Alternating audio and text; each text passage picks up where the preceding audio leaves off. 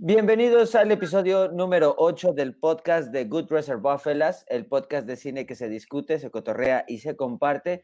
Y como cada emisión, quiero pedirles a mis amigos, por favor, que nos compartan los episodios que llevamos a toda la banda, ya que esto nos ayuda con números y que todo esto crezca, que la comunidad de alguna manera crezca y que pues más gente sepa de nosotros. Por favor, compartan todos los episodios que hemos hecho estamos en todas las plataformas, tanto en Spotify como en Apple Podcast, como en Google Podcast. Pueden buscarnos en todas las plataformas que hay de podcast. También estamos en YouTube. Entonces, de favor, sigan compartiéndonos. Y a mi lado derecho tengo al gran. ¿Qué tal, amigos de eh, Good Reservoir Fellas? Aquí estoy, eh, Antonio Bunt, acompañándolos. Y hay una invitada muy, muy cerca de mí. ¿Quién es? ¿Quién es? Oh. es, un gato, cinéfilo, me acompaña muchas tardes eh, aquí frente a la computadora y pues ahora nos acompaña también en esta transmisión donde efectivamente cotorreamos, hablamos y pues conversamos acerca de esta gran eh, pasión que es el cine.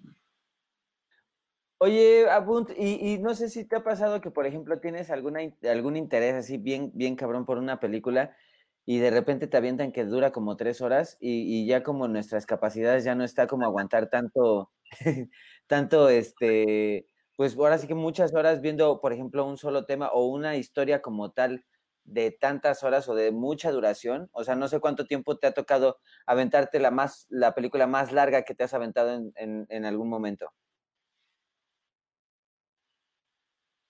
Más creo que hasta nuestro rango de atención ha, ha reducido considerablemente en estos últimos años y más en estos últimos meses de, de confinamiento. Y sí, efectivamente, me ha tocado ver películas muy, muy prolongadas que salen, digamos, de, la norma. La, que más recuerdo en estos momentos, eh, pero sí pude ver de corrido, es eh, la versión de Kenneth Branagh de Hamlet, la versión íntegra de cuatro horas de duración.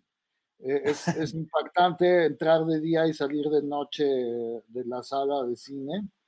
Eh, pero esa, esa fue como, yo creo que ha sido de las, de las más, las películas más largas que me ha tocado, que me ha tocado ver. Y otra eh, que se llama eh, Sueño de invierno de Nuri, Nuri Bilge Ceylan, que es un realizador turco. Sin embargo, son dos películas que, que ambas duran, pues están en el rango de las cuatro horas pero me pareció que estaba muy bien llevado. Hay excepciones, pero creo que estas dos películas eh, sí están como, como interesantes en ese sentido. Eh, otra que fue también la versión íntegra de Apocalypse Now de Francis Ford Coppola. que, fue que ahora ya volvió a editar la película y ahora ya quedó otra vez creo que en el rango de dos horas y media tres horas una cosa así esas son, digamos, que las tres que me ha aventado más, más, eh, más largas, ¿no? Pero, eh, pero sí de una sentada, o sea, sí te las has aventado de una sentada como quiera que sea.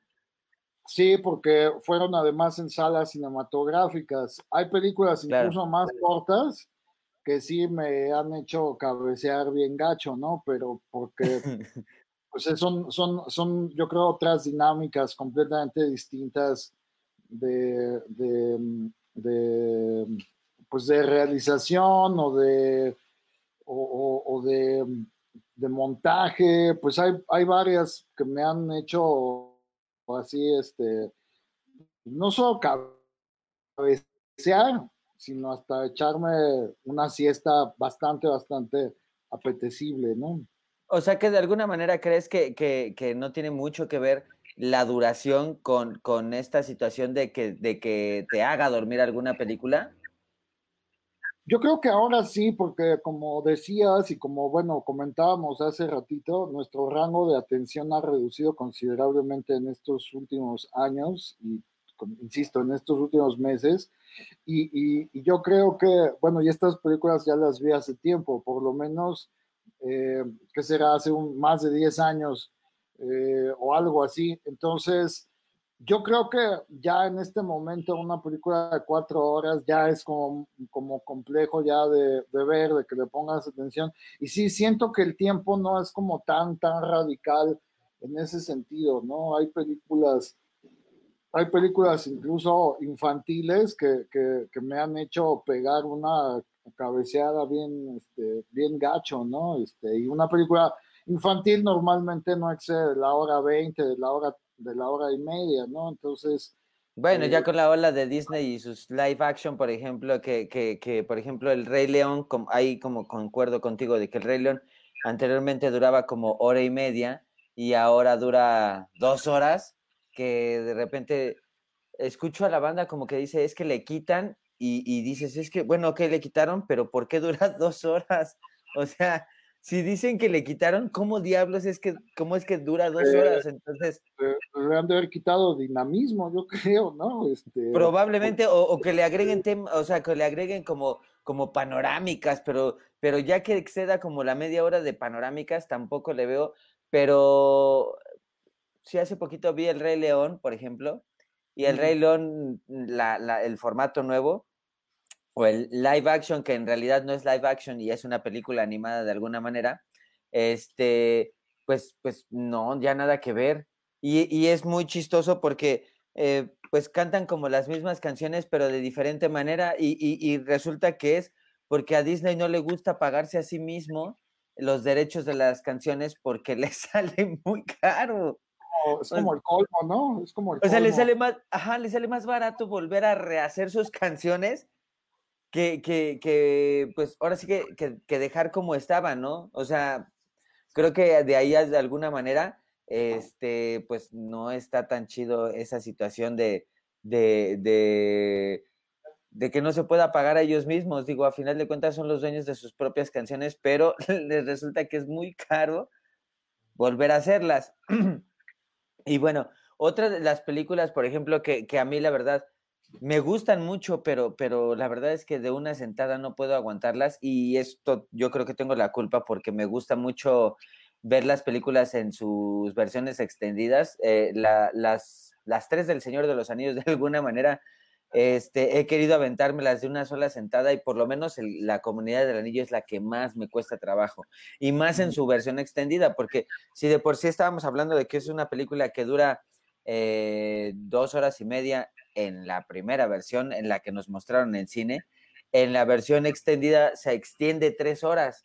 Entonces, sí, la primera parte sí es, sí, sí, sí, sí cuesta un poquito de trabajo por toda la cantidad de detalles que ya le mete, por ejemplo, este Peter Jackson con la, con la adaptación y que ya de alguna manera, pues New Line Cinema en su tiempo le dio chance a a Peter Jackson y que pues bueno, New Line Cinema en ese entonces era, era filial de, de, lo que es Warner, entonces Warner de alguna manera pues tiene la saga del Señor de los Anillos en todas sus versiones para poderla sacar en su nueva plataforma, que no sabremos en, en cuánto tiempo llegue a México, que es HBO Max.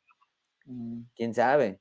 Es como de esas, este, pero pues está interesante porque si viene con todo para pegarle a, lo que es este Netflix, Amazon y próximamente en noviembre este Disney Plus.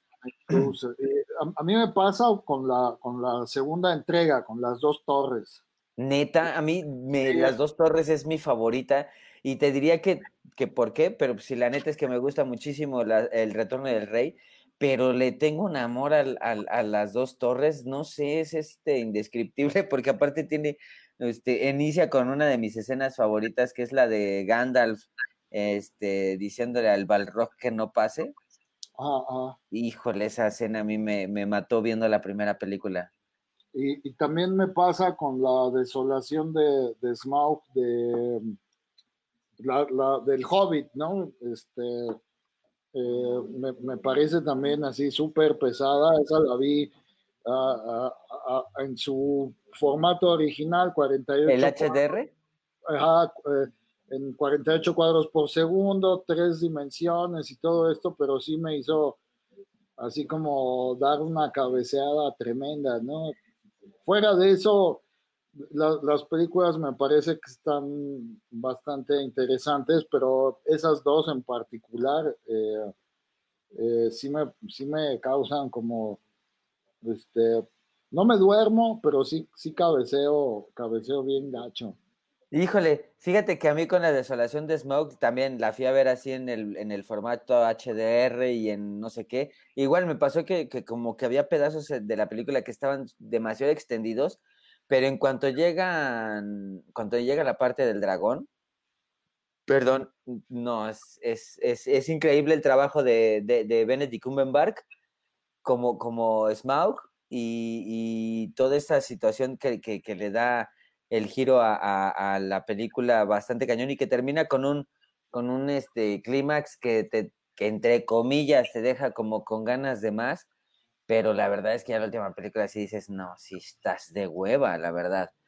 Entonces sí, de alguna manera se siente que, por ejemplo, esa trilogía de, del Hobbit eh, está hecha más por, por querer varo que, por ejemplo, la trilogía del Señor de los Anillos, que es más hecha por amor al, al o sea, se ve que es un producto hecho con amor al, al, a la historia y no al el amor al dinero, que es como la presión que, que conocemos del, de, de, de, los estudios, que luego le mete a los, a los, este, a los directores para que saquen directores o productores, ¿no? O sea, para que saquen tres historias o para que saquen más, ¿no? O sea, pasa, por ejemplo, como con Harry Potter. En vez de hacer una película de tres horas, avientan una película de cinco horas, o sea, cada parte de dos horas y media, ¿no? Entonces sí, sí, como que, eh, ¿no? De alguna manera así como que te sacan de onda. Otra de las películas que te iba a comentar es este Los ocho más odiados de, de Quentin Tarantino, que, que, que la verdad sí es una película que me gusta mucho.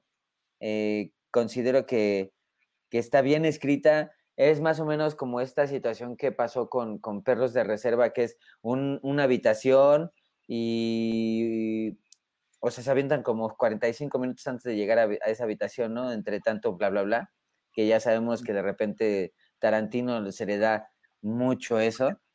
Este, pero la verdad es que creo que eh, sí es una película larga y de alguna manera pesada y que sí de alguna manera a mí la, no, no, no, no, no soporté la película de alguna manera de una sentada, no. Yo, yo esa la vi en, un maratón de, de, Tarantino. Entonces, imagínate, ya estaba, creo que empezó como a las 8 y yo creo que como a las 8 de la noche y a la medianoche yo creo que empezó los ocho más odiados y, pues me costó mucho trabajo pues eh, seguirla. Eh, ya estaba yo cansado y luego ya como a las seis de la mañana fue Jackie Brown, entonces pues sí le va pegando a uno el, tiempo, ¿no? Y eso que no que, por ejemplo, que le faltaron todavía como, como 20 minutos a la versión que estaba en Netflix hace unos años. No era la versión íntegra, le faltaban como 20 minutos para llegar a las 3 horas. Entonces, pues sí es una. Ah, mira, ya se despertó Yerbita. Este, Saludos a Yerbita. Queriendo intervenir. Eh, ella no ha visto todo, a todo Tarantino, pero pues también parece que le da pereza porque está de pronto como cerrando los ojos. Sí, Entonces, eh, sí, esa, esa tienes razón, es una película densa por el, el y el diálogo es como, como excesivo, entonces pues de pronto sí puede resultar como, como, como complejo seguirlo, ¿no? Sí, sí, no, no, no, o sea, está, está, híjole, es que tiene tanto diálogo que, que, que o sea, con los que conocen el cine de, de, de Tarantino, eh, saben que tiene mucho, mucho diálogo, pero que yo creo que de alguna manera está, sí se excede de, de, de, ciertas cosas, ¿no? Que, que, hace Tarantino de alguna manera.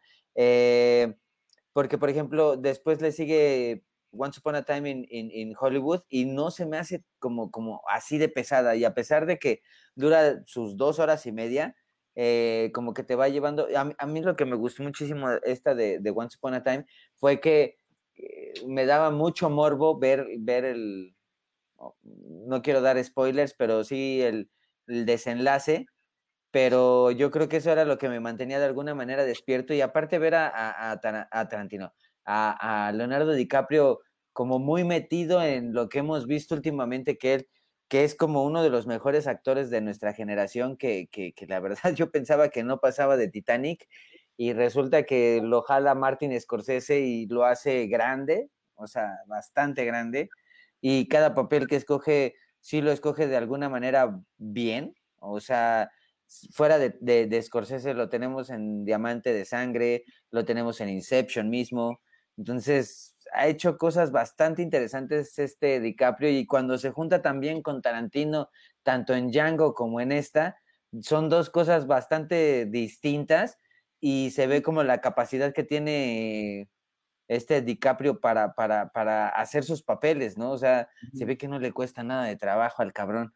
hacer lo que hace y lo hace de manera excelente. Yo podría, yo soy muy fan, muy, muy, muy fan de Al Pacino, ¿no? Entonces lo veo como el nuevo Pacino a este cuate, porque incluso hasta podría decir que la mayoría de sus papeles siempre se la pasa gritando o es muy impulsivo como, como este, como Pacino en su momento. Eh, Entonces. Eh, eh, sí, sí creo que, que, también hay, hay, un, hay un balance ahí con el diálogo, con las cuestiones de de, pues sí, de estas eh, largas conversaciones y por ejemplo en el caso de los ocho más odiados, pues, o sea, sí la vi en maratón, no la vi como en un cine, la vi proyectada, pero pues también recordemos que es una película hecha en 70 milímetros, que eso también pues llama la atención para verla en una sala y probablemente en esas, en esas condiciones hubiera estado interesante, ¿no? Este, de, ver. De, pronto también hay películas como, como muy, muy eh, pretenciosas de este nuevo movimiento, o entre comillas, como nuevo, que es el slow cinema, el cine lento, que está hecho así como, como a propósito y de pronto se avientan una, unas tomas larguísimas que uno dice, bueno, no es como tan necesario, ¿no? Con ciertos, con a lo mejor unos cuantos segundos, pero de pronto realizadores filipinos que, que hacen películas de cuatro o cinco horas y dices, wow, o sea, ver, por ejemplo, un personaje que baja por una ladera de un cerro y esa, y esa secuencia con reloj en mano cuentas seis minutos y dices como por qué, ¿no? O sea, nos queda muy claro como al espectador.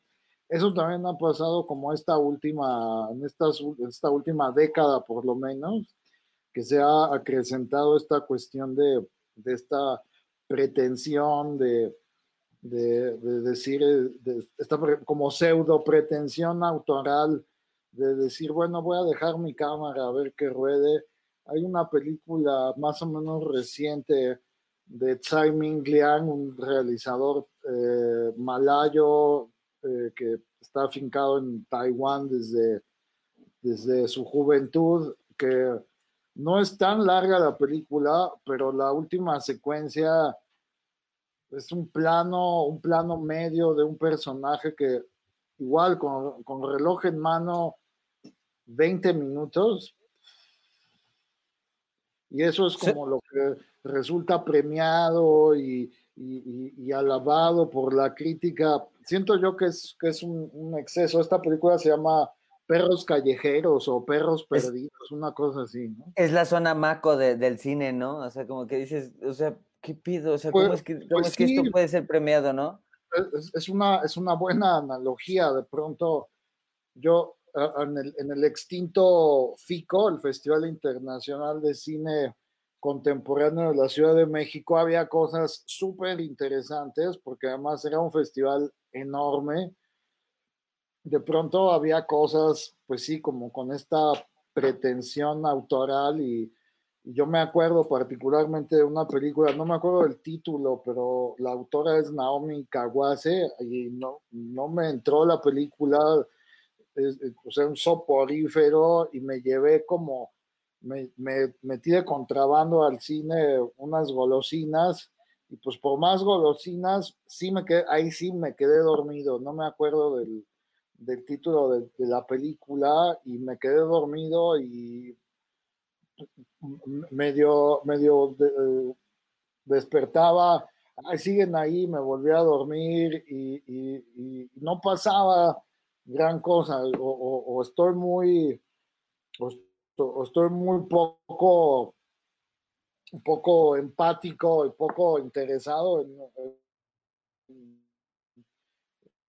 estuve poco interesado en la película, no sé qué me pasó, pero la neta es que sí estuvo nada, ¿no? A mí me pasó, fíjate, con eh, una de más de Escalante, eh, creo que fue su primera película, ah, ya me acordé, se llama Sangre. Me acuerdo que fui a verla ah, igual a la Cineteca y ya sabes, ¿no? Pues yo pensaba que, que cine, por, por, el, ir a, veces a la cineteca, yo anteriormente, antes de como adentrarme demasiado a esta onda del cine de autor y todo, esta, de todo este rollo, y la verdad es que este me, pasó que cuando empecé a ver esta película era como la rutina de vida de una persona con su pareja y, y eso es todo. o sea, mm. y decía, güey, ¿qué pido con esto? O sea, y agrégale que era el, el, el, ¿cómo se llama? El asistente de dirección de, de, Carlos Reigadas y la verdad a mí Carlos Reigadas no me entra. He visto este Batalla en el Cielo y la y, y, Luz Tenebras Lux. No, nomás no me entra ese tipo de cine. O sea, no, no es que sea malo, pero a mí no, no, nomás no, no, no me, no me, no me pasa, por ejemplo, lo que me pasó, por ejemplo, con el cine contemplativo que fue de, Alfonso Cuarón con Roma, mm. pero no sé si, no, sé si, no, no sé qué fue lo que pasó entre una y otra, ¿no? Yo cuando fui a ver esta de sangre de Amada Escalante, hijo, no, sí fue, hijo, pesadísimo, pesadísimo el ver que solo era una cosa súper rutinaria que nunca había visto, o sea, sí nunca había visto y por lo menos dices, bueno, es algo que no he visto, entonces va a ser interesante. No, ni siquiera interesante era. la verdad es que es, yo creo que la única película en la que me he salido a la mitad de la película. yo, evito, salirme de las películas eh, y de hecho no, no lo he hecho, mejor me duermo, este, pero sí de pronto hay películas que que, pues de pronto uno dice, ya, por favor, ¿no? Eh, y, de pronto también están como los clásicos que se supone que uno debe, uno debe alabar y uno debe, se supone que le debe gustar, ya regresó Yerbita. Em, por ejemplo, a mí una película que me parece francamente eh, eh, pesadísima es lo que el viento se llevó, ¿no? Que son casi cuatro horas de película y la neta es que de por sí el mensaje me parece reprobable. Ok, uno analiza de pronto películas en el contexto, en su contexto histórico, y dices, bueno, ok, así eran las cosas en ese contexto, pero de todos modos, pues eso no le quita lo, reprobable que hay, que hay detrás del, mensaje de la película. Y, dicen es que es el gran clásico de Hollywood de finales de los años 30 en Technicolor y dices, ok, vemos los, eh, los decorados, los vestuarios, como, pues sí, qué, qué, buena onda y el Technicolor que era una pesadilla, era súper complejo en, aquellos años hacer algo así, pero pues es una película que no, no, me, no me entra tampoco, pero se supone que en tanto clásico uno debe, uno debe decir, no, pues es que sí es maravillosa, pues yo no creo, ¿no? Si algo te gusta, pues qué bueno, si algo no, pues también manifestarlo, ¿no? Ah, ya se fue, ya se fue Luis.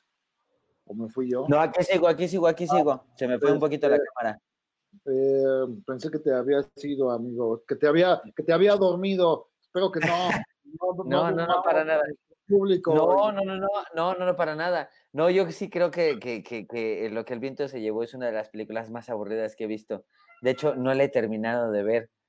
Ahí se quedó en, en pausa en algún momento de la película porque sí, como dices, es súper reprobable la manera en la que está retratada la película y de, de, alguna manera hasta te incomoda, pues que las cosas sean así, ¿no? O sea, a pesar de que del contexto histórico, eh, pues, pues incomoda, ¿no? O sea, aunque, eh, aunque sí vi mucha queja de, de, de, tanto de críticos como de cinéfilos, de por qué, por qué se censura la película o por qué la quitaron o por qué la bajaron de, de la plataforma esta de HBO Max, sí, sí, sí vi demasiada queja de no, o sea, ¿cómo? Es la, la, la, el clásico bajado, o sea, y lo que se me hace como yo creo decente el agarrar y decir, oye, el contexto de esta película es que este, estuvo hecha en cierto tiempo, nada más te advertimos que, que si te incomodas, pues estás en tu derecho de quitarla o no. O sea, y así hay muchas películas, ¿no? Pero creo que de larga duración, así que yo creo también como de ese estilo, pero no, no está tan densa en la cuestión censura, pues por ejemplo está Penjur, los, los, los Diez Mandamientos de, de Cecil B. DeMille. O sea, de alguna manera son también películas largas, pero sí no te vas a chutar las cuatro horas, o sea, sí es. Sí, son Como, como estas películas que si no tienes internet, si no tienes cable, pues en el canal 5 te las tienes que chutar en Semana Santa porque pues no hay otra cosa, ¿no? Entonces. No, pues eso es muy noventas, ¿no? Pero sí pasa. Sí, sí, este.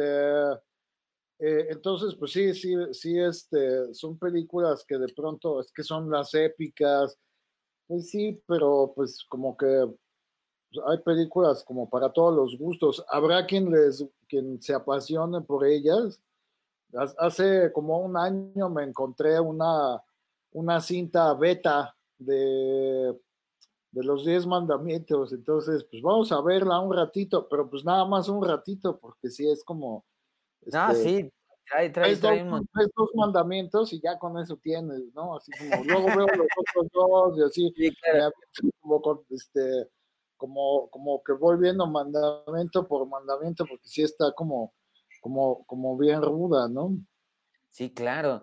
Y, y, por ejemplo, también estaba eh, ah, viendo otra, por ejemplo, que, que, a mí la verdad es que, hablando, por ejemplo, de este buen cine, pero la verdad es que sí no la, no la pude aguantar de, de una sentada, fue esta de, de Martin Scorsese, de Irishman. Eh, ah, pues claro, también es, además hasta creo que el mismo Scorsese decía, ¿cómo la puedes dividir para verla como si fuera serie, entre comillas? Porque son cuatro horas, ¿no? Son tres horas y quince o veinte más o menos. O sea, pero... ¿no? no, pero es que sí, o sea, la primera vez yo que la vi, eh, pues no aguanté. O sea, sí hubo ratos en las que sí, como que, ¡pum! Bye. O sea, y te despertabas y ya de repente estabas así como de, híjole, agárrale el hilo. Y de alguna manera, pues históricamente, pues sí le agarras el hilo, sabes a dónde va a terminar la historia, pero porque yo creo que de, alguna manera te dejan como los personajes muy específicos y sabes como para dónde va la historia. Y algo que tiene muy bien Tarantino, digo Tarantino, Scorsese, es que sabe contar muy bien las historias que de repente no es que se vuelvan predecibles, sino que sabes muy bien como cuál es la dirección de un personaje. Entonces eso lo, lo maneja muy bien este Scorsese y me gusta mucho eso. Entonces sí, sí, me toca, por ejemplo, de repente como que cabecear y o dormirme de plano, pero sí, sí despertar y decir, ah, pues sí, sí puedo agarrar el hilo sin, sin, tanto, sin, sin, tanto rollo, pero sí, eh, por lo menos de Irishman sí se me hace una película bastante pesada, aunque tiene un reparto bastante chingón y tiene una trama que la verdad no se me hace malo, pero la duración de repente sí digo, oye, en la madre, es que sí, sí, sí me pasa, no sé si es la edad, como te decía, pero sí. Yo creo más que, más que la edad, yo creo que tiene que ver también como el, de pronto, en, cómo la ves, ¿no? Porque yo creo que es más fácil entre comillas, fácil aguantar una película de larga duración en una sala cinematográfica donde estás encerrado, donde está oscuro, donde pones atención a lo que está sucediendo en la pantalla y de pronto las plataformas pues nos, nos han, han quitado esa, esa costumbre y aparte de que pues, no se puede ir tan fácil a las salas cinematográficas en este, en este contexto pandémico, pues eso yo creo que también nos ha reducido nuestro rango de atención y, pues la sala cinematográfica, pues de pronto uno dice, pues ya, ya pagué, pues ya me quedo a ver la película y pues ya este, pues sigo, ¿no? Ahora, pues como quiera que sea, las plataformas te permiten esa libertad de decir ya una hora y ya, ¿no? Este, y, y o, te, suena el teléfono, te llegó el mensaje, o los vecinos están gritando, en fin, como que de pronto también siento que más bien ese es, ese es el contexto, ¿no? De, de, decir así como, este, pues ya, este, dos horas de película y ya, ¿no? Este, ya, ya nada más, ¿no? O menos tal vez, ¿no? Entonces yo creo que sí es un contexto como, como muy distinto en el cómo vemos las películas últimamente. Sí, claro. Y agarrando este tema religioso, este Antonio, esta semana se cumplieron 25 años de una gran película. Eh, David Fincher considera que es su primera película, que pues bueno, todos sabemos que, no es la primera, pero yo creo que es su primera gran película. Eh, Seven, de David Fincher, con Brad Pitt y Morgan Freeman. Este, mi pregunta es, querido Bunt, ¿En qué, ¿En qué momento la viste? ¿Tú sí tuviste oportunidad de verla en el cine? Este, ¿La viste en la tele donde la mayoría de la banda la vimos? ¿Qué pasó ah, ahí, Antonio? Fíjate que es una película que más o menos tuve chance de ver que, tuve chance de ver más o menos como en la misma época de em, 12 eh, monos. Pues, eh, fue un año, creo que fue en el mismo año, un año después de... Más o menos ha de haber sido como en, ese, en esos años. Yo me acuerdo, la, la vi en el ahora extinto cine latino y yo estaba en la licenciatura, yo estaba como en el segundo año de la licenciatura, también en un contexto personal eh, complicado, digamos, y, y, el cine me sirvió como como eh, una manera de, estar entretenido, de escape, pero también pensando en, el lenguaje cinematográfico, pensando en qué podría yo hacer. Se cumplían 100 años del, cine y había muchísimas películas en la cartelera, había homenajes también en, el FAL, por ejemplo. Entonces, eh, ese, ese contexto yo me acuerdo incluso que en ese año fue el año en el que más vi películas en una sala cinematográfica, entonces sí, sí fue como un año muy, muy activo en ese sentido. Y, pues sí, fue una película que impactó a todos, ¿no? Yo creo que en ese momento, y, y sigue siendo una película, pues, pues simplemente el hecho de que estemos hablando aquí de 25 años de Seven, pues indica que pues es una película que, trascendió, ¿no? Eh, eh, y, que, que seguimos revisando de cuando en cuando y a mí me parece una película impactante, interesante, muy bien fotografiada, con, un gran, gran diseño de producción. Eh, eso, eso a mí me, tocó verla por fortuna en, la sala de cine, ¿no? Y, y, pues eh, en, aquellos años, ¿no? De, cuando, cuando la estrenaron. A mí si me algo me agrada es que, por ejemplo, es, es, es, de estas películas que, que, revolucionan de alguna manera eh, la narrativa en la que se hacen las, las cosas, ¿no? O sea, Después de Seven empezó a llegar una ola de, películas de, asesinatos, de asesinos en serie. Eh, el mismo, el mismo Fincher quiere, quiere llegar a lo mismo, por ejemplo, con Zodiaco, que no llega, pero impregna de alguna manera su estilo, que ya tiene ahí un estilo definido Fincher, pero eh, con, esta película eh, sabes a dónde va Fincher, ¿no? O sea, sabes qué pedo con él. Eh, es una película que te impacta. Yo, yo, yo no tuve la oportunidad de verla en, en, en, este, en el cine, aunque ya había nacido en ese entonces, pero la verdad es que la, la, vi la primera vez en televisión y la verdad es que me dejó como, como, como muy impactado. O sea, la, eh, tardé como, como un par de años en volver a verla porque ya sabes que pues tampoco te la van a pasar a cada ratito en el canal 5, ¿no? Entonces, porque es una película fuerte. Eh, incluso hasta censurada en su tiempo, ¿no? Porque no te pasaban, por ejemplo, las tomas de, de, de, del asesinato de Gula.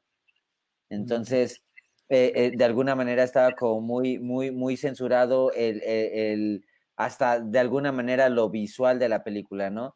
Eh, tiene, tiene un impacto porque pues salía Brad Pitt, que en ese entonces estaba este, en sus mejores momentos, ¿no? Había, perdón, salido Seven, también había salido 12 monos y también había salido esta película de entrevista con el vampiro. Sí, sí. Entonces, además, eh, bueno, y Fincher ahí es como donde, donde creo que cimienta su estilo, ¿no? claro. su estilo narrativo, su estilo eh, visual. Visual. Y, recordemos, eh, ahora que dice Zodiaco, es un ejemplo, pero Mindhunter, ¿no? De esta serie de. También.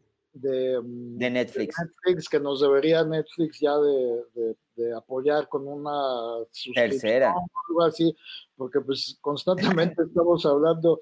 Y, y Mindhunter yo creo que es una serie que, que, que retoma muchísimo los, los, temas recurrentes de Fincher, el asesino serial, eh, eh, esta cuestión también como periodística, como de ir a las fuentes, este en el caso específico de Zodíaco, que están presentes los, los periodistas, en el caso de Mindhunter, pues estos detectives, del, estos eh, perfiladores, no sé si existe la palabra del FBI, en Seven, pues obviamente los, los, los detectives, eh, creo que es una película, creo que es una película que, que, que eso, ¿no? Finalmente ahí ya vemos quién es Fincher, eh, y, quién, cómo va a ser su, su, su, estilo, como dices, visual, este, narrativo, en fin, es una película que me parece que, que sí hay que estar revisando. Y yo eh, creo que, que, yo creo que puedes seguir viéndola y es como, como estas películas que puedes volver a, a visitar y revisar y, y, no envejecen. La verdad es que no envejecen es de esas películas sombrías en donde el mundo, en donde te muestran al mundo como es, o sea, que, que, vale un carajo, que no es un mundo feliz de alguna manera. Eh... Lo, que, lo que a mí me parece interesante, yo creo que, que tienes mucha razón en ese sentido, que es una película que, que, que, sigue vigente, que puedes seguirla viendo, que es atemporal. El hecho de que la ciudad nunca, nunca nos dicen qué ciudad es. ¿No? No. la ciudad se vuelve un personaje también eh, y constantemente están hablando de ella y constantemente dicen es que es una, una, una ciudad eh, terrible, peligrosa, con un índice de criminalidad, pero nunca nos dicen cuál es. Aparte, siempre está lloviendo, entonces esta cuestión atemporal se vuelve, se vuelve también como que podría ser cualquier ciudad, cualquier espacio sin ningún problema. Yo creo que eso ha hecho también, eso ha, apuntado muy bien como, como, a que, como que no envejezca, ¿no? Si de pronto se hubiera hecho a lo mejor en otra ciudad del norte de los Estados Unidos, pues podemos ver, ah, mira, es que así era a lo mejor, no sé, el transporte público de Nueva York en los 70, y eso te rompe, no te rompe, pero pues ya sabes como en qué, en qué contexto histórico está hecho. Pero no, se te hizo, por ejemplo, así como, como, como de ese estilo. Eh, me acuerdo mucho, por ejemplo, digo, pasó hasta de mucho tiempo después, pero después, eh, con, con, día de entrenamiento, que, que, también creo que te dicen que es Los Ángeles, ¿no? Más o menos ahí en donde, donde está Denzel Washington, pero es, es como el mismo tipo de suburbio, o sea, eh, eh, no, nunca te muestran como, como las partes este, exclusivas como normalmente lo vemos, sino es como toda la parte baja de, de, Los Ángeles. Entonces, cuando la ves, nunca te remontas, no sé, como a Denver o no, no te remontas como a esos condados de, de, de, de, esas ciudades, sino te remontas a una ciudad como tal, pero, pero, pero sabemos, o sea, uno porque vive en ciudad, no porque vive en provincia, pero uno porque vive en ciudad, sabe, sabe, sabe que así es el, eh, esta, esta situación, que llueve, que, que todo, todo está de la chingada, o sea, que de alguna manera todo, todo, todo está mal, o sea, que no es una ciudad que, que, que, tenga como esos ánimos de querer superarse o de querer estar arriba en el top, ¿no? Eso es algo que me agrada mucho de, de, de Seven, no te muestra con creces una ciudad que, que pues, pues perfecta, ¿no? Te muestra una ciudad imperfecta que tiene defectos y que la neta está de la, del nabo. Este, la verdad, la verdad es que vale mucho la pena volver a revisitar esta película. Eh, para los que no sabían, eh, uno, uno, de los datos curiosos es que nunca se dice el nombre de John Doe ni de Kevin Spacey en toda la película hasta que llegan los créditos y el primer crédito que existe cuando termina la película es el de Kevin Spacey, que hace a John Doe. Y, y además, ahora que, que, mencionas los créditos, la secuencia inicial de créditos es extraordinaria. Es una cosa así como, como eh, interesantísima, como hace como esta especie de collage. Eh, y, y, ahí nos revelan de, de, en cierto modo qué es lo que va a pasar o, o, o quién más bien es el, el, personaje. Ahí nos dan ciertos indicios, pero de manera como muy sutil. A mí me parece extraordinaria esa secuencia, esa secuencia de créditos del inicio, incluso eh, después fue así como, como estas secuencias de crédito de Saul Bass, de, que eran animadas, como la de Psicosis, por ejemplo. Claro.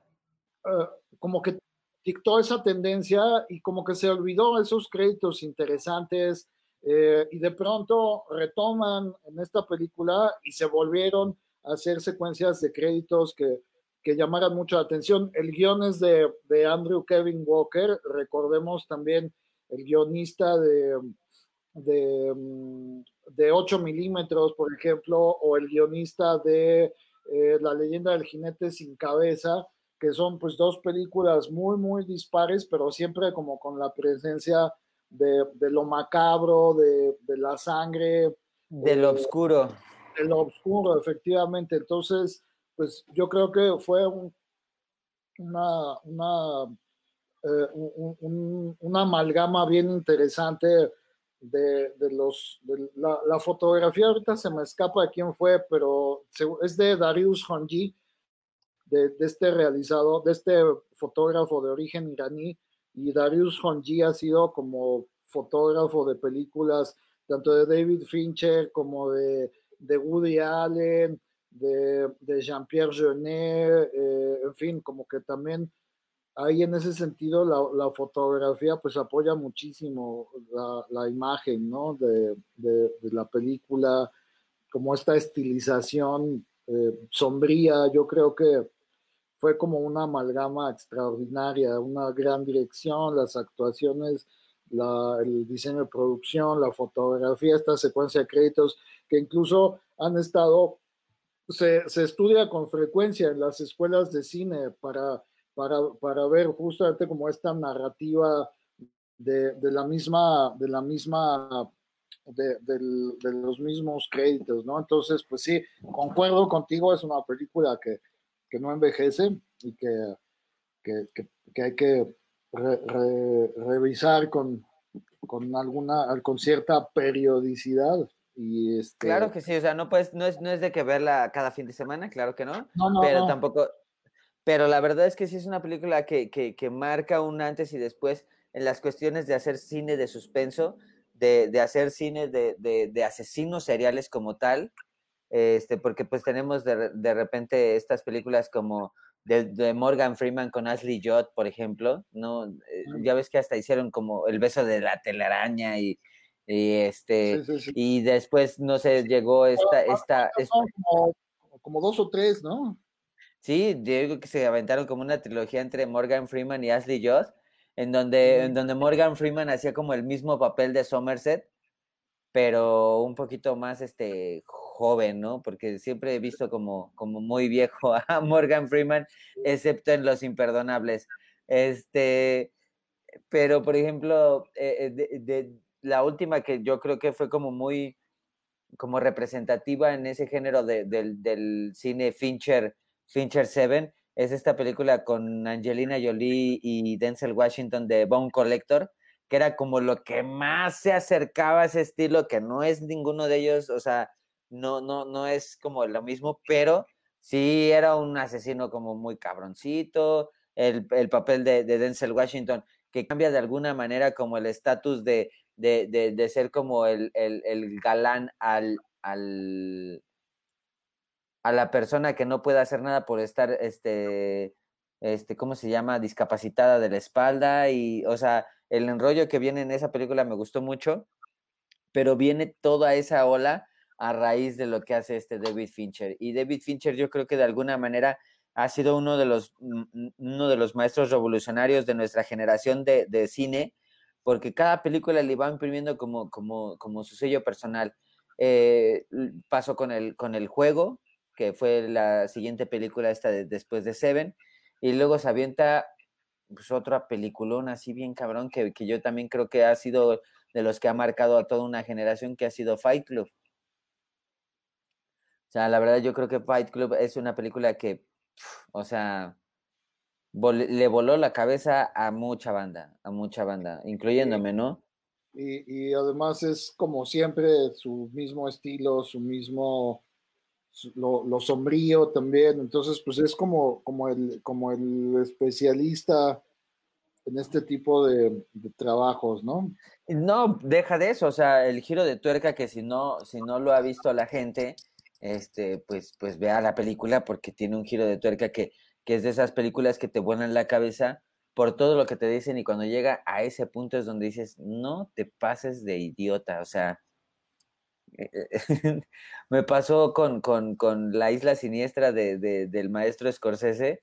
Qué, que, qué, qué, curioso que lo dices, porque esa justamente es una de las películas en donde es una de las pocas películas que sí, o sea, pude predecir lo que iba a pasar. ¿Ah, sí? Sí, fíjate que esa es, es como, de, de, pronto está muy padre, y bueno, no de pronto, está muy padre que, que nos den estos giros, ¿no? Así como, de pronto, este, nos vamos de espaldas, ¿no? Este, sí, claro. Películas, y bueno, Fincher es especialista también en ello pero, pero en este caso, fíjate que la isla siniestra me parece interesantísima, extraordinaria, está, está bien padre como esta ambientación, pero conforme la fui viendo, yo dije, esto va a pasar. Esto va tómala. tómala que sí es. Y dije, ay, güey, pues una vez adiviné algo, ¿no? O, lo, o lo previsualicé. Entonces, este, pero sí, finalmente es un, es un giro. A mí me gusta dejarme sorprender, ¿no? Que no me platiquen así de, de, la película, pero en este caso, fíjate que sí me, me, no me decepcionó, este, porque pues no, es como muy, muy, muy grande, digamos, esa palabra, pero sí tampoco fue así como este como una sorpresa este que me haya No, pues es que ya lo previsualizabas, o sea, nada más estabas como como recibiendo el paquete así de ah. ya ya va ya va, va a pasar esto, ¿no? Sí, claro, claro. Y, de pronto pues este eh, pues se me cumple, ¿no? Y, y, cosa que no pasó, por ejemplo, en Seven, ¿no? Que es también un rompimiento con el clásico final hollywoodense, ¿no? No decimos que, bueno, a estas alturas, quien no haya visto Seven es imperdonable, ¿no? Sí, claro, es imperdonable porque sí te saca, no, no, no, no, aparte es de los, de los, de los mejores finales que incluso hasta, hasta viene siendo una, un quote, el What's in the Box. ese, ese, por ejemplo, ya es parte hasta de la cultura popular, ¿no? Este, Exactamente, What's in the Box es, es, es ya, parte. de, sí. Eh, pero, por ejemplo, el juego también es un, un, giro de tuerca interesante. Tal vez Zodiaco no tanto, porque tampoco creo que sea su, su intención, pero no. Pues, este, Fincher, a fin de cuentas, eh, eh, pues, pues ha, ha, mantenido esta, este estilo de, de, sorprendernos, ¿no? Este, eh, y, eso, y eso a mí me parece como en este, en nuestro siglo XXI, como que pues, este, hay un meme hace poco que vi que dice que, está volando una vaca y, y, dice, no me sorprendo porque es 2020. Pues sí, o sea, ya como que ya no nos sorprende absolutamente nada y está padre que, que, suceda eso y es de agradecer eh, que un director todavía tenga como esta visión de te voy a dejar sorprender, ¿no? O te voy a dejar como volándote la cabeza un rato y, pues son películas que termina la película y luego Seven yo de pronto la veía en los grupos con los, con los alumnos en las clases y bueno, ¿qué opinas, no? Entonces siempre es una siempre es un autor eh, al que al que puede uno Recurrir. ¿No? Perdón, estabas hablando de la isla, la isla siniestra, pero me no, no, no, no, no, no, no, para nada. No, me pasa, me pasa lo mismo. O sea, eh, eh, me pasa que, que, que, que sí, o sea, eh, con la isla siniestra me pasó como con Memento, de que siento que jugaron bien gacho con mi mente y de repente dices, es que sí, no mames, o sea, ahí estaba todo, o sea, todo, es que esta parece que te lo ponen en bandeja de plata y tú te estabas haciendo como bien, güey, y no le estabas poniendo atención a, las, a, las, a ese tipo de cosas. Y ya cuando te vienen y te revuelcan el final, a mí se me hace maravilloso, o sea, eh, y siento que Seven es, es, es pionero en hacerte ese giro de tuerca tan cañón que no te esperabas nada de eso, o sea, incluso cuando se, lo, cuando se lleva a Brad Pitt a, a, Kevin Spacey en, en, la patrulla y van hablando sobre toda esta situación, no te esperas nada de eso, o sea, no te esperas al güey que llega con, con una caja. O sea, simplemente te, esperas, no sé, que el pinche cuerpo esté, no sé, enterrado de alguna manera.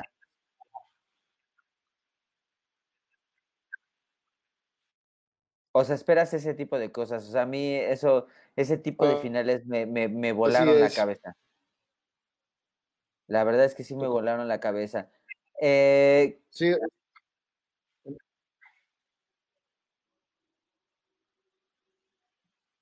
¿Qué pasó, amigo? No, nada. Ah, ok. Pensé que ibas a decir.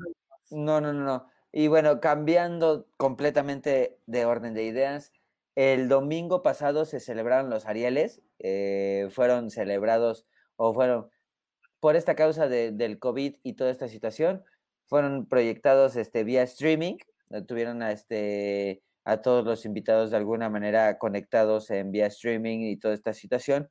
Aquí lo, bonito de todo esto es que eh, el ganador y arrasa, bueno, el ganador que, arrasó con todos los premios este, habidos y por haber que, que a los que estuvo nominados fueron Ya no estoy aquí, eh, película de la que hablamos hace, hace unos podcasts atrás.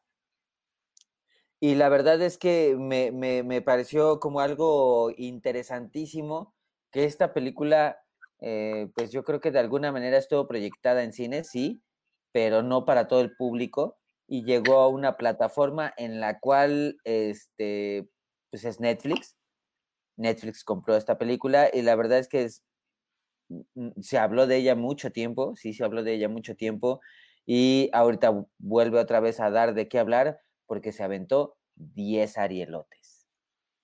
Así es, y, y, yo creo que eso nos da, nos da es como un termómetro para ver cómo, cómo se está perfilando la distribución de las películas, ¿no? Como dices, pues no fue un estreno comercial en salas como brutal, eh, sino que en, la misma plataforma pues se pudo ver y a nivel mundial, ¿no? Todos los países que tienen Netflix, eh, en el que hay presencia de este servicio, pues, pues han visto, me, me, me, pareció bien interesante. Yo tengo un conocido em, en, Suecia, que también hizo fotografía estenopeica y, y, y, me acuerdo que estuvo, que estuvo posteando comentarios sobre la película y, que es, es, bien interesante, ¿no? Que, que, el cine pueda llegar hasta, hasta estas latitudes,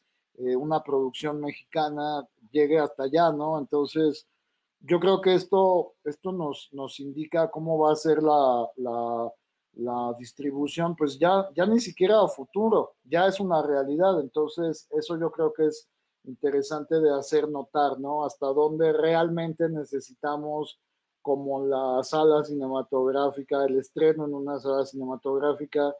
Eh, y, pues sí, se llevó, se llevó pues bastantes, bastantes premios en esta entrega y, pues ha sido una película que pues ha dado de, de, qué hablar y yo creo que va a seguir siendo una película que podamos hablar de ella en, en tanto a que ha, ha cambiado como el paradigma de la, de la, de la distribución, ¿no? Y, pues eso ya es algo que habría que tomar en cuenta quienes hacen, eh, quienes hacen cine, porque pues ahora pues las salas cinematográficas ya se vuelve más compleja la, el estreno, ¿no? Entonces, pues, pues eso yo creo que es lo que podría yo eh, apuntar, acotar acerca de, de, de, esta, de, estas, de estos premios, ¿no? De este premio en particular, Ya no estoy aquí.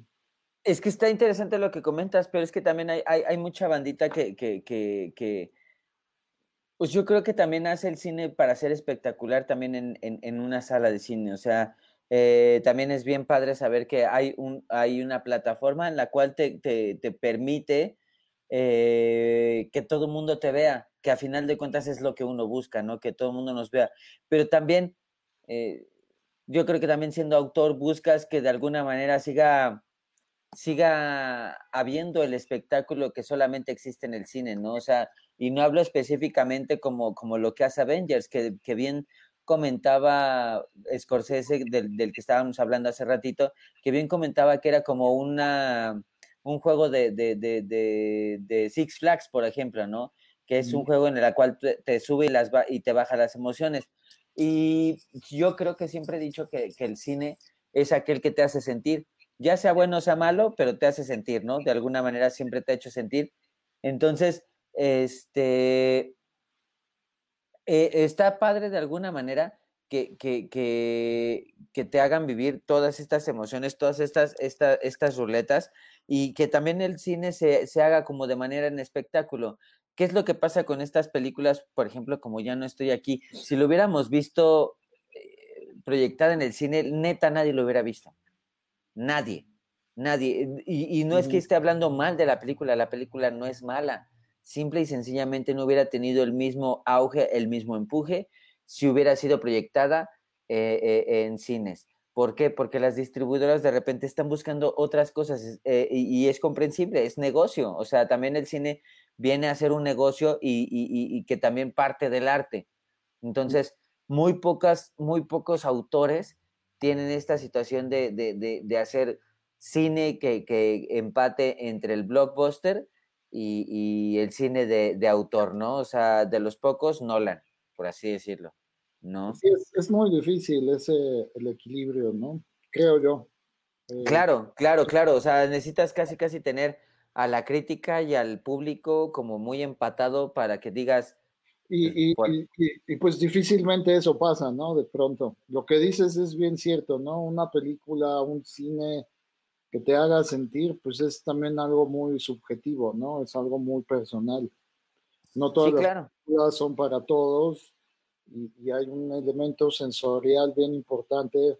Si algo te hace sentir una película, pues, pues eh, qué bueno, porque eso indica que pues, no hemos perdido nuestra humanidad, ¿no? Entonces eso, eso, eso me parece bien, bien interesante de, analizar.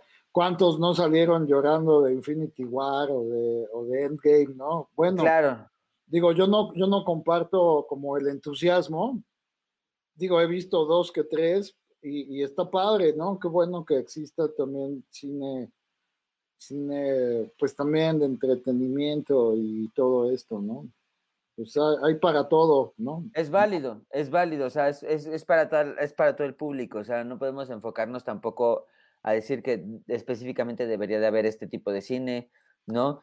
Y otra de las cosas interesantes que tiene esta película de Ya no estoy aquí es que nunca se estrenó en cines, entonces también viene como un parteaguas para lo que viene más adelante con los Arieles, o sea, eh, incluso hasta con los demás premios, eh, que ya no específicamente se tengan que estar estrenando de manera como tal eh, tradicional, arcaica, en una, en una sala de cine, sino que también puedan ser estrenadas y que todo el mundo las haya visto. ¿Por qué? Porque es un cine que se debe de ver en todos lados, o sea, no nada más se tiene que eh, eh, abarcar a un público en específico que conocemos, que a veces son los, las personas que vamos mucho a la cineteca o, o, que, que, ya de repente es de como nada más les gusta este tipo de cine. No, no, no. O sea, es, un, es para todos, o sea, es una película que que qué bueno que se hable de ella, que qué bueno que tenga de alguna manera una plataforma para que se hable de ella independientemente de, de Netflix y que, y que se vea que está también en redes sociales el, la discusión de ella y que esto marque un antes y después para lo que viene en las, en las nuevas premiaciones de los Arieles, incluso como te comentaba, de, de, de los mismos premios como Oscar y todo este rollo. Exacto. Y sí, eh, viene pues parece ser que, esto como nueva normalidad, pues va a ser algo a lo que nos tengamos que acostumbrar, nos guste o no. Ya, ya, ya me tocará en el buen fin comprarme una pantallota o un proyector así. Sí, no, ya, ya otra vez a, volver a invertirle en un, en un aparato para poder ver algo como debe de ser, ¿no? O sea, ya, eh, ¿por qué? Porque como bien decías hace rato, Bunt, o sea, ya Netflix y las plataformas de streaming ya te están acostumbrando a ver productos o sus productos o las películas en un formato más bajo, no de calidad, sino de pantalla. O sea, ya no tienes la misma, el mismo tipo de inversión estando en una sala de cine que teniendo tu lap, o sea, teniendo pues, pues una pantalla como de estas, ¿no? O sea, ya...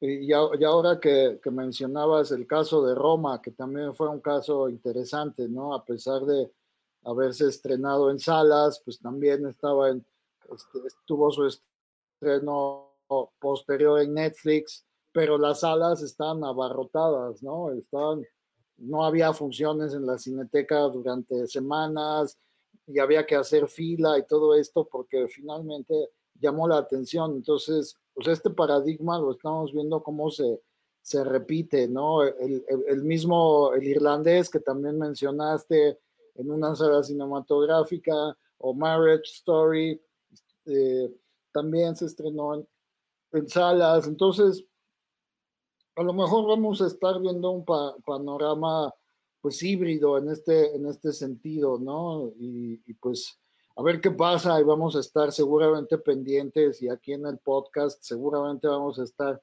bien, bien pendientes de, de estos, de este desarrollo, ¿no?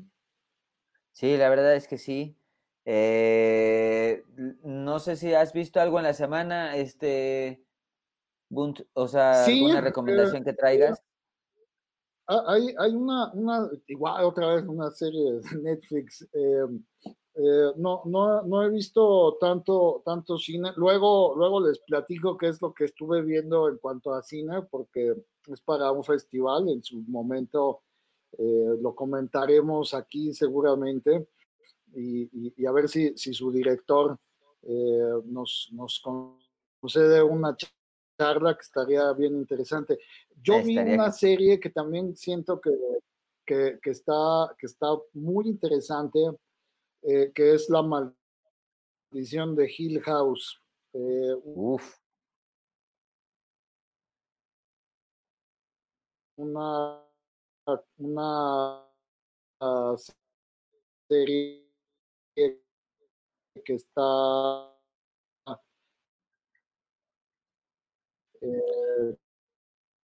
creada por eh, eh, y bueno esta serie esta serie de, de, Netflix está inspirada en una novela de, de Shirley Jackson que es una novela más bien como de horror gótico y todo esto. A mí la novela no me encantó, no me entusiasmó.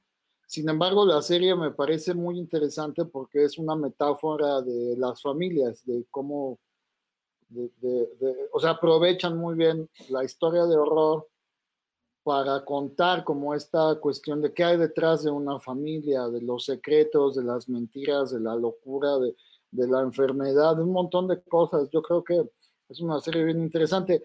Y también eh, eh, eh, estuve viendo, no la he terminado de ver, pero me parece un una miniserie documental bien interesante que es sobre el desastre del, del Challenger en 1986, ah, que, que la produce J.J. Abrams, pues también este, conocido por haber dirigido el episodio 7 de, de Star Wars, una de las películas de Star Trek, eh, obviamente el, responsable detrás de Lost, entonces pues es un realizador muy, muy versátil y pues en este caso eh, la, serie creo que está muy, muy bien desarrollada, muy bien puesta en escena, con buenas entrevistas, con, buenos eh, materiales de archivo, entonces esas son mis dos recomendaciones de momento. Pues yo me aventé esta película del Diablo a todas horas con Tom Holland y este Robert Pattinson. La verdad me gustó mucho. No la, he visto y me la han recomendado bastante. Pues, pues, sí está buena, la verdad es que sí está buena. Yo la verdad es que a veces no empato con los temas religiosos, pero, o sea, pero pues me achuté alguna vez True Blood, entonces, eh, este, la verdad es que vale mucho la pena darle una, mirada a la película. Eh, Tom Holland en un papel que, se sale completamente de su zona de confort. Eh, nunca lo había visto tan serio como en esta película y la verdad lo hace muy bien. Y el otro que la verdad a mí me queda claro que está siendo un muy buen, eh, un muy buen actor de nuestra generación es este Robert Pattinson. Eh, ahí tuve algunas discrepancias con, con unos compañeritos Eric en especial, que ahorita igual y no está escuchándonos, pero nos va a escuchar muy pronto. Entonces, eh, con Eric. saludamos de todos modos. Exactamente, le mandamos un saludo. No, no, él dice que Robert Pattinson no, la refó. A mí la verdad es que me queda muy claro que es, es un gran actor. Eh, rifa mucho en la película, entonces vale mucho la pena ver. si les gusta este tipo de suspenso en donde tiene que ver algo de la religión, les va a encantar. Y la verdad es que si algo se pinta solo el gringo es para hacer para hacerse bien pendejo con las religiones, entonces se, se las aplican bien chido, entonces vale mucho la pena la película, como les comento, está, está este, muy bien actuada, muy bien dirigida, es de Antonio Campos. Antonio Campos no ha hecho mucho cine, ha hecho cortometrajes y ha hecho como mediometrajes. Esta es como su primera gran propuesta y, se la, y la oportunidad se la dio Netflix y la verdad es que sale muy airoso en esta, en esta película. Eh, he visto, pues como les comenté, he revisitado Interstellar, he revisitado Seven, este, pero ya después tocaremos un tema muy en especial con Interstellar, este, pero por el momento ha sido todo lo que he visto. Eh, no sé si tengas algo que agregar, señor Bunch. No, de momento, de momento, nada, nada más. Es lo que, lo que he visto, lo que me he concentrado en ver. Muy bien. Entonces les agradecemos a toda la banda que se pudo conectar y estar en vista con nosotros, a Paulina, a Guillermo, a Ángel, a Yedu y Román, este, también a Socorro Pedraza y a Gabriela Rego. Les mandamos un saludote. Compartan, por favor, nuestro podcast, compartan para que sea más grande la comunidad. Eh, denle follow en nuestras redes sociales en Twitter, en Facebook, estamos en YouTube, estamos también en Spotify y en Apple Podcast. Entonces estamos en todas plataformas. Síganos y compártanos. Les agradecemos mucho que hayan estado con nosotros hasta el final. Este, de nuevo, por favor, compártanos. Y bueno, te agradezco, Bunt, que sigas este, estando por aquí con, con, pues, con, este servidor. Al contrario, es un, es un gusto y poder, poder platicar de, de lo que tanto nos gusta. Y bueno, ahora estuvo Yerbita también. Este, entonces, pues, ojalá, esté la próxima semana. Este, Mira, esto sí sorprende, amigo. Saludos desde Costa Rica. ¡Qué maravilla! ¡Qué, qué gusto! Me, me encanta. Gracias. Gracias, muchas gracias. Yo, quiero regresar a, Costa Rica cuanto antes. Este año no se me hizo, pero he ido dos veces y pues bueno, es, es un país al que en general nuestra América Latina rifa, pero bueno, Costa Rica lo he visitado un par de veces y pues mucho, mucho gusto y ojalá nos, nos, sigan, nos sigan siguiendo. Y pues yo también agradezco mucho que, me, me, invites al podcast y, pues agradezco mucho a quien nos ven, a quien nos, nos comentan. Yo también quiero extender esa invitación, que compartan y, pues que también nos, nos, nos eh, escriban para, para pues eh, preguntarnos, para sugerirnos temas que les gustaría hablar acerca, que hablemos un poco acerca de, de algún tema en específico, alguna película, eh, y pues con mucho gusto, pues mientras, mientras haya red, pues nosotros estamos por aquí. Nosotros jalamos. y mientras haya cine, pues también aquí, aquí estaremos. Siempre, siempre. Te agradezco, Bun. Nos estamos viendo la siguiente semana. Que estén muy bien todos, manténganse a salvo y la próxima semana nos veremos aquí con más cine. Y más cine. Y más. Muchas gracias. Nos vemos, Bunt. Nos vemos.